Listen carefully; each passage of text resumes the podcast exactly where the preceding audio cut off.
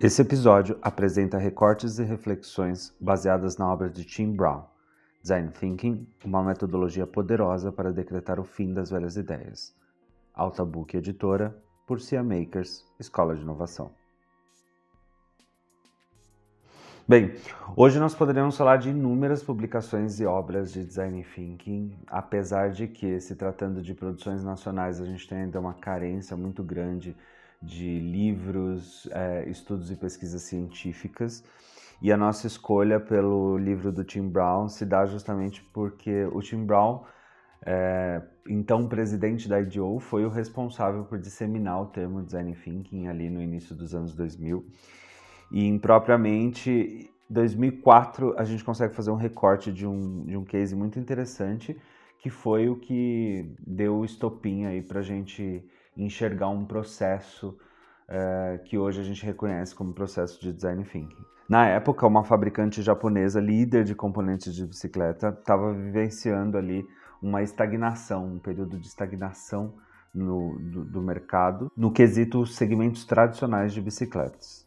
E a empresa já tinha um histórico de sempre se basear em tecnologias para orientar ali o crescimento e os incrementos do produto. Quando ela exaure essas tentativas de se adiantar às próximas inovações só olhando para a tecnologia, ela resolve partir para novas possibilidades. E aí que a IDO é convidada para colaborar nesse desafio. E esse case começa a ilustrar para nós o que hoje a gente entende como um processo de design thinking é, partindo de, algumas, de alguns insights que foram vivenciados, experienciados nesse desafio.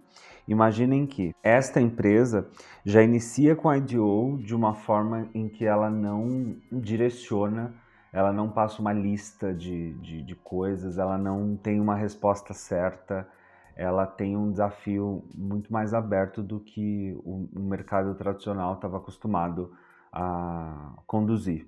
Partindo dessa estrutura aberta, foi que a IDO decidiu explorar o cenário do mercado de ciclismo, reunindo uma equipe interdisciplinar de designers, profissionais de marketing, cientistas, engenheiros, para poder justamente identificar é, as questões relacionadas àquele contexto do projeto. Com todo mundo pensando ali junto, o grande palpite foi que não se deveria se concentrar no segmento específico daquele mercado. E foi com essa mentalidade em ação que a equipe descobre que 90% dos adultos americanos não andam de bicicleta, embora esses mesmos 90% andavam de bicicleta quando criança. E ali já tinha um ponto de atenção. Então, uh, procurando novas formas de pensar o problema, eles começaram a explorar outros tipos de consumidores além dos que já eram óbvio para a companhia. E o ponto de convergência nesse processo todo foi justamente a descoberta de que quase todas as pessoas tinham memórias felizes de andar de bicicleta na infância.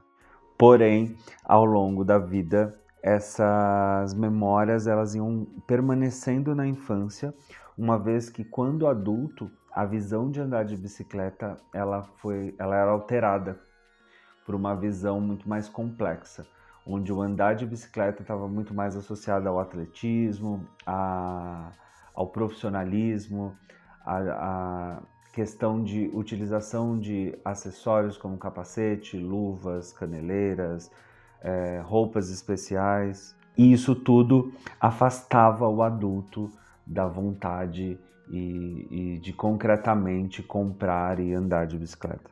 E um ponto curioso foi que a maioria das pessoas que foram entrevistadas na época pareciam que tinham bicicletas né, é, em casa paradas ou quebradas.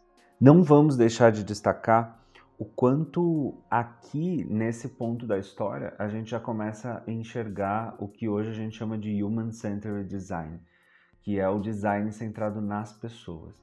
A primeira atitude ali da equipe da IDEO foi justamente conversar com as pessoas, entender a partir da visão e ótica dessas pessoas a, a, a visão do, do problema em si.